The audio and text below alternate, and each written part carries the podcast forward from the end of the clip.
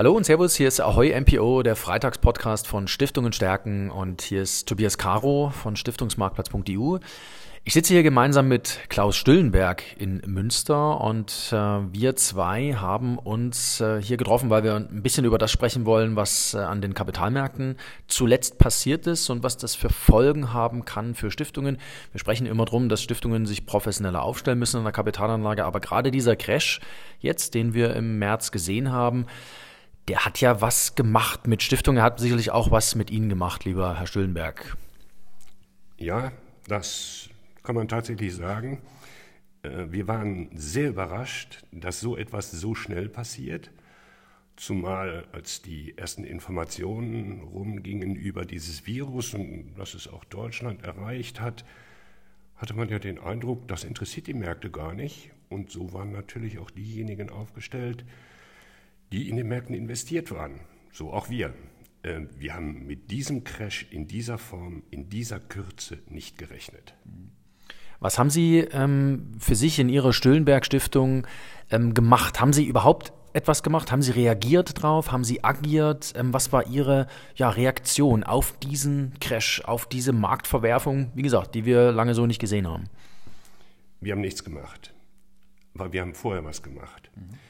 Wir haben unser Depotmanagement äh, so aufgestellt, dass wir mit hoher Wahrscheinlichkeit ein Drittel von einem Crash mitmachen würden, aber dafür auch nur zwei Drittel von dem Rebound. Und das ist bisher ganz gut aufgegangen. Das bedeutet nichts anderes als Diversifizieren von Anlagestilen und Assetklassen und ja, einer vernünftigen Planung und keiner Gierigkeit. Mhm. Ist, ist dieses, äh, dieses Thema Diversifizieren, ist das das, was Stiftungen vielleicht vor allem machen sollten, wenn wir jetzt mal zehn Jahre den Blick vorauswerfen. Ähm, ich finde, man sieht bei Stiftungen immer noch eine Verklumpung im Portfolio bei vielen. Ist Diversifikation eines der Mittel, wo Sie auch sagen, Mensch, also da komme ich wahrscheinlich durch die nächsten zehn Jahre ganz gut durch? Ich bin sicher, dass es so ist. Aber wenn wir über Differenzierung, äh, Diversifizierung sprechen, dann habe ich so den Eindruck, als würde man nur immer die Assetklassen meinen. Mhm. Äh, berücksichtigt man nur die, kann man Glück haben oder Pech haben. Hm? Ich erinnere an März diesen Jahres, alle Assetklassen rauschen runter. Mhm. Also muss es da noch eine andere Strategie geben, äh, zu diversifizieren. Und das ist nach unserer festen Überzeugung die Frage der Anlagestile innerhalb der unterschiedlichen Assetklassen. Mhm. Und darauf legen wir außerordentlichen Wert. Das heißt, bei Anlagestilen, wenn wir die noch aufteilen, dann bin ich automatisch bei unterschiedlichen Fondskonzepten, dann bin ich auch bei unterschiedlichen Anbietern, die vielleicht auch nicht alle aus Deutschland kommen. Äh, völlig richtig. Wir sind bei unterschiedlichen Anlagestilen, ähm, ich unterteile mal grob Long-Short, obwohl die Long-Short-Geschichten sich gar nicht so sehr bewährt haben im März. Äh, wir sind bei der Frage, wer kann absichern? Wir sind bei der Frage, wie wird abgesichert. Wir sind bei der Frage, habe ich ein Stockpicking als Basis und sichere das ab? Oder habe ich einen breiten Markt und sichere den ab? Also ganz unterschiedliche Alternativen werden am Markt angeboten und ich rate dazu, möglichst breit aufzufächern, weil wir wissen nicht, was in einem wie gearteten, auch immer wie gearteten äh, Crash tatsächlich passiert. Und es wird Produkte geben, die knallen runter, es wird Produkte geben, die gehen nach oben und es wird Produkte geben, die bleiben gleich. Und genau aus dieser Mixtur ist eigentlich der Erfolg eines Depotmanagements herzuleiten. Das heißt aber, Ihre Botschaft ist auch, ähm, liebe Stiftung, macht, versucht es nicht selber zu machen und diesem ganzen Wahnsinn in Anführungsstrichen Herr zu werden, sondern delegiert es nach Möglichkeit entweder in die Hände von Vermögensverwaltern oder in die Hände von Fondsanbietern, weil dort sitzen die Profis. Die beobachten Märkte den ganzen Tag und wissen, was sie wann in die Portfolien reinnehmen sollen oder rausschmeißen sollen. Ist das, wenn ich das so zusammenfasse, ist das richtig die Botschaft? Ja, teilweise leider nur.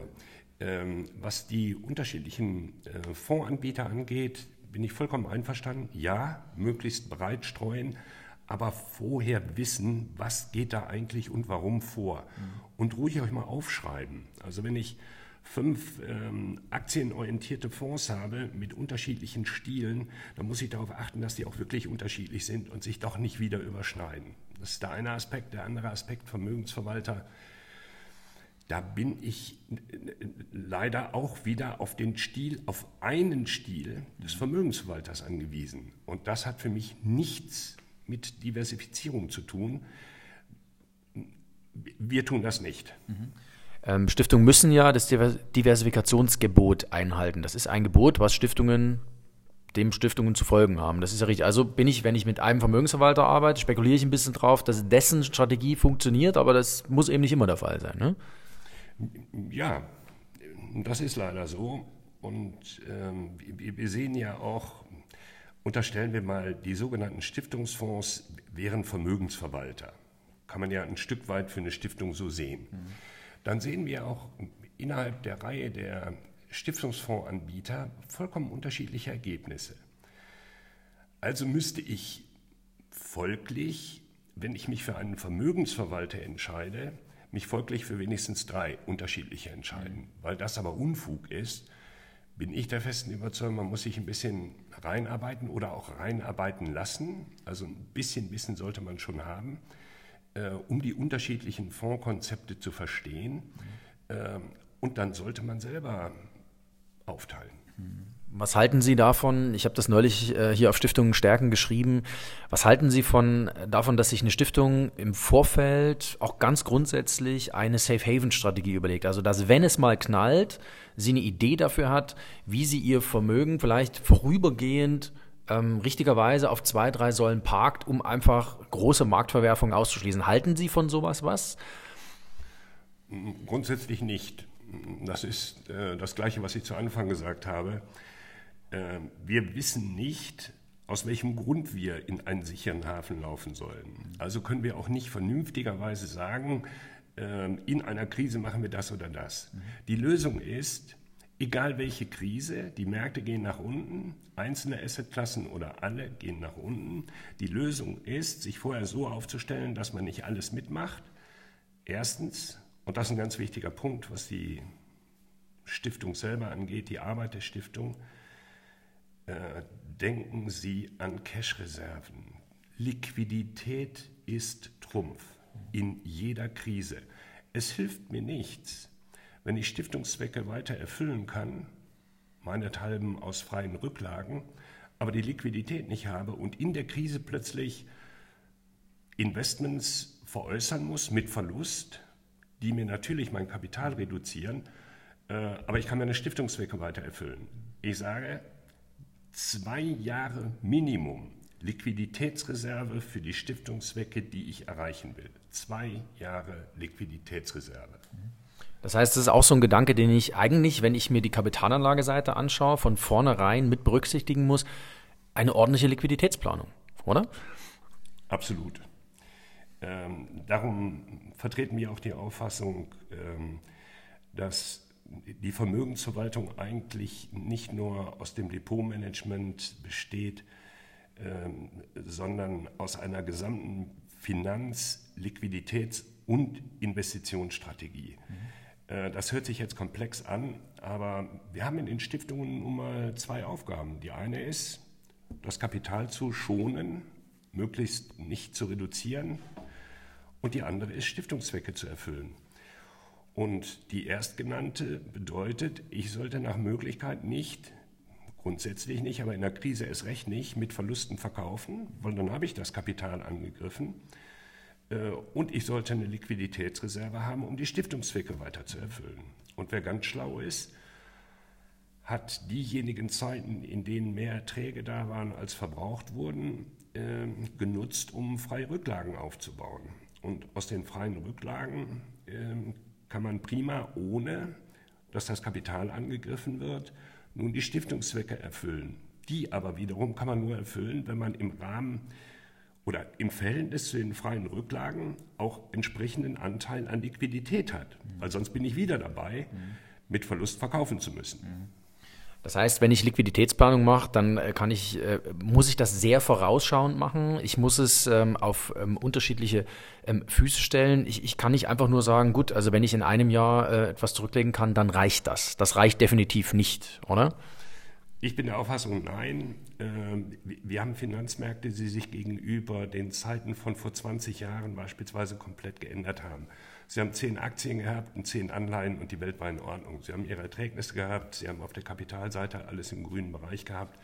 Und wenn die Märkte mal nach unten gegangen sind, dann sind sie halt nach unten gegangen. Die haben sich auch wieder gefangen und sind nach oben gegangen. Diese Finanzmarktsituation haben wir nicht mehr und wir werden sie nach unserer festen Überzeugung nie mehr haben. Welche werden wir dann haben? Das weiß niemand. Und weil es niemand weiß, müssen wir uns vorbereiten. Worauf? Auf das, was wir nicht wissen. Bedeutet, wir gehen wieder zurück zu den Basics und sagen, erstens, ich möchte mein Kapital erhalten und zweitens, ich möchte die Stiftungszwecke erfüllen. Heißt auf der einen Seite, ich verkaufe keine Investments mit Verlust und auf der anderen, ich habe eine Liquiditätsreserve und nach Möglichkeit eine freie Rücklage, die ähnlich ausgestattet sind und mir für zwei Jahre die Chance geben, meine Stiftungszwecke zu erfüllen. Das ist für mich eine vorausschauende, weise Planung. Und was dann passiert? Ich muss dann in einer Krise nicht mehr reagieren. Mhm. Gibt es eigentlich für Sie eine Gewichtung? Also ist Kapitalerhalt das gewichtigere Ziel oder Zweckverwirklichung? Was, was, was zählt zuerst? Also grundsätzlich ist es so, dass beide Ziele nebeneinander gesetzlich normiert sind. Kapitalerhalt und Erfüllung der Stiftungszwecke. Nun ist es im juristischen Bereich häufig so, dass zwei Gebote zueinander in Konkurrenz stehen, man entweder nur das eine oder das andere einhalten kann. Äh, und da gibt es eine eindeutige rechtliche Positionierung, die heißt Stiftungszweckerfüllung vor Kapitalerhalt. Mhm. Das heißt, ich muss immer in der Lage sein, meine Zwecke zu verwirklichen und das ist das im Verhältnis gewichtigere Ziel im Vergleich zu Kapitalerhalt. Das ist richtig gesagt. Absolut richtig gesagt, führt in der Konsequenz dazu, dass für den Fall, dass ich nicht vorgesorgt habe, also keine Liquidität habe, aber die Stiftungszwecke erfüllen möchte, das zulasten des Kapitals tun kann.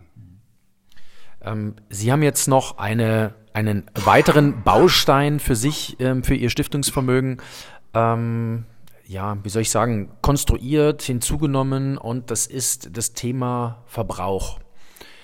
Können Sie uns dazu ein bisschen was erklären? Wie haben Sie das eigentlich gemacht? Was war der Ausgangspunkt? Weil ich glaube, das ist als Denkanstoß für die eine oder andere Stiftung ein sehr, sehr wertvoller Hinweis. Ja, grundsätzlich sind wir der Auffassung, man muss Vorsorge treffen in Zeiten, in denen die Welt in Ordnung ist. Wenn man anfängt, Vorsorge zu treffen, in, denen die Welt in der die Welt zusammenbricht, dann ist man zu spät dran. Wir haben 2007 uns überlegt, was passiert denn eigentlich, wenn wir die Erträgnisse nicht mehr über eine längere Zeit nicht mehr so haben, wie wir sie brauchen, um die Stiftungszwecke zu erfüllen. Ähm, wenn gleich freie Rücklagen und haben genau diese Frage gestellt, die Sie eben auch gestellt haben, was hat denn eigentlich Vorrang, der Kapitalerhalt oder ähm, die Erfüllung der Stiftungszwecke? Und wir haben ein Jahr lang äh, mit Finanzverwaltung und Stiftungsverwaltung äh, dieses Thema erörtert und sind zu dem Ergebnis gekommen, es ist im Zweifel Vorzug zu geben der Stiftungszweckerfüllung. Das bedeutet, im Zweifel kann ich ans Kapital rangehen. Wie lange? Solange es erforderlich ist. Mit einem Kapitalerhaltungsgebot, also Auffüllungsgebot, keine Frage. Aber stellen Sie sich vor, wir haben zehn Jahre lang keine Zinserträge an den Finanzmärkten. Wir haben zehn Jahre lang, bedingt durch Corona oder andere Einflüsse, wir haben auch kaum noch Dividendenausschüttungen. Dann haben wir keine ordentlichen Erträge mehr. Vielleicht noch ein paar Optionsprämien, mag sein. Die werden aber nicht reichen, die Stiftungszwecke zu erfüllen. Okay, was wäre denn dann die Konsequenz? Die Konsequenz hieße doch, ich kann meine Stiftungszwecke nicht erfüllen. Ich habe aber ganz viel Kapital, das ist investiert, aber ich kann die Stiftungszwecke nicht erfüllen.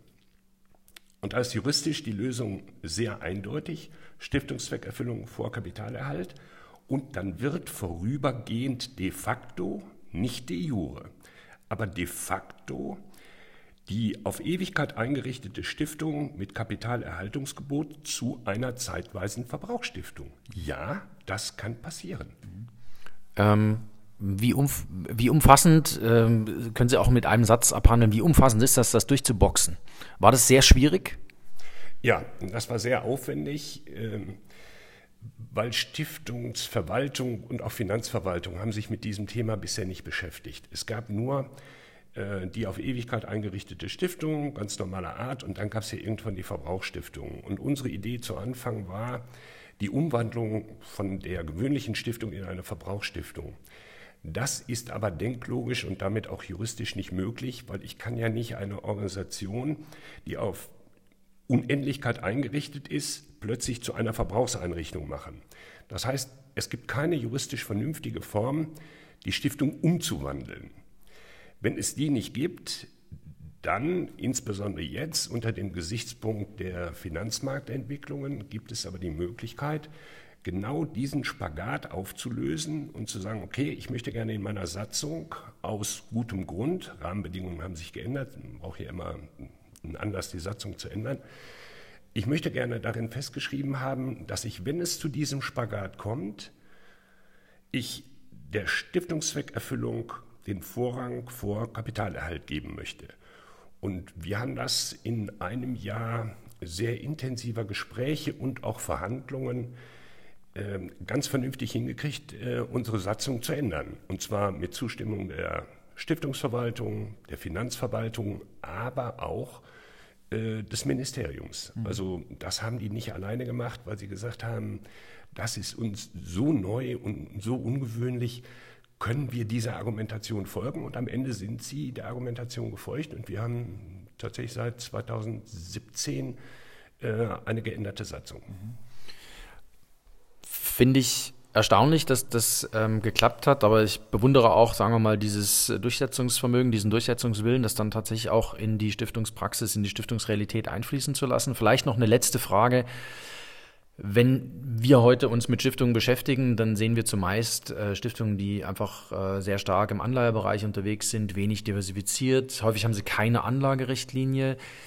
Wenn Sie jetzt so eine Stiftung vor der Brust hätten, wenn Sie so einen Stiftungsvorstand treffen würden. Es wären so ein, zwei, drei, ich will gar nicht sagen Regeln, aber Ideen, die Sie ihm spontan mit an die Hand geben würden. Denn wenn ich von den Stiftungsveranstaltungen was mitnehme, dann höre ich, also wenn ich ehrlich bin, ich weiß gar nicht, wie ich nächstes Jahr meine Zwecke noch verwirklichen soll. Das habe ich tatsächlich dieses Jahr auf dem letzten Münchner Stiftungstag an zwei, drei Stellen gehört. Und es war so ein Satz, der mich auch ein bisschen irritiert hat, weil eigentlich gibt es genug Anknüpfungspunkte, es anders, besser, professioneller zu machen.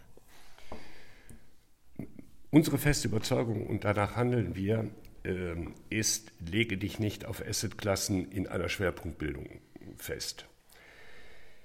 Anleihebereich diversifizieren. Welchen Anteil im Verhältnis zu Aktien? Ich kann das nicht sagen. Ich kann nur sagen, was wir machen. Wir haben immense Sorgen davor, dass die Anleihenkurse fallen können. Äh, dann habe ich aber Kapitalverlust. Also für den Fall, dass ich irgendwann verkaufen will. Auf der anderen Seite habe ich noch erträgliche Einkünfte. Ja, äh, ich habe aber auch das Emittentenrisiko. Zumal in solchen Zeiten, in denen die Aktien nach unten gehen. Das heißt, ich bin überhaupt nicht in der Lage, nach vernünftigen, nachvollziehbaren Kriterien Quoten zu bilden. Also komme ich wieder zurück auf das, was ich zuerst gesagt habe. Danach sehen, wo habe ich erträgliche Möglichkeiten, äh, Ausschüttungen zu generieren, egal welcher Art, also die sogenannten ordentlichen Erträge. Und habe ich ganz unterschiedliche Vermögensverwaltungsstile innerhalb der unterschiedlichen Finanzprodukte. Und dann kann es mir egal sein, welchen Anteil Aktien und Anleihen und alternative Produkte und Rohstoffe die einzelnen Produkte haben. Ich kann es nicht sagen. Ich kann aber sagen, möglichst viele unterschiedliche Produkte, die in sich ja auch gemischt sind, zusammenzuführen und zu gucken, was könnte denn dabei rauskommen, wenn alle Märkte nach unten gehen. Also eine sehr äh, komplexe Aufgabe, nicht nur kompliziert, sondern tatsächlich eine komplexe Aufgabe, äh, lieber Klaus Stüllenberg von der Stüllenberg Stiftung. Ich, ich danke Ihnen sehr, dass wir uns heute hier treffen konnten. Ich glaube, Wir konnten aus dem Gespräch äh, mitnehmen, dass äh, das Thema Vermögensverwaltung eben nicht nur das Thema Kapitalanlage umfasst, sondern auch noch äh, weitere Disziplinen. Vielen Dank, es war mir wie immer eine Ehre, es war mir eine Freude. Ähm, bis in Bälde wieder. Hier war Ahoy MPO, der Freitagspodcast von Stiftungen Stärken. Hören und lesen Sie mehr auf www.stiftungenstärken.de. Tschüss und auf bald, Ihr Tobias Caro.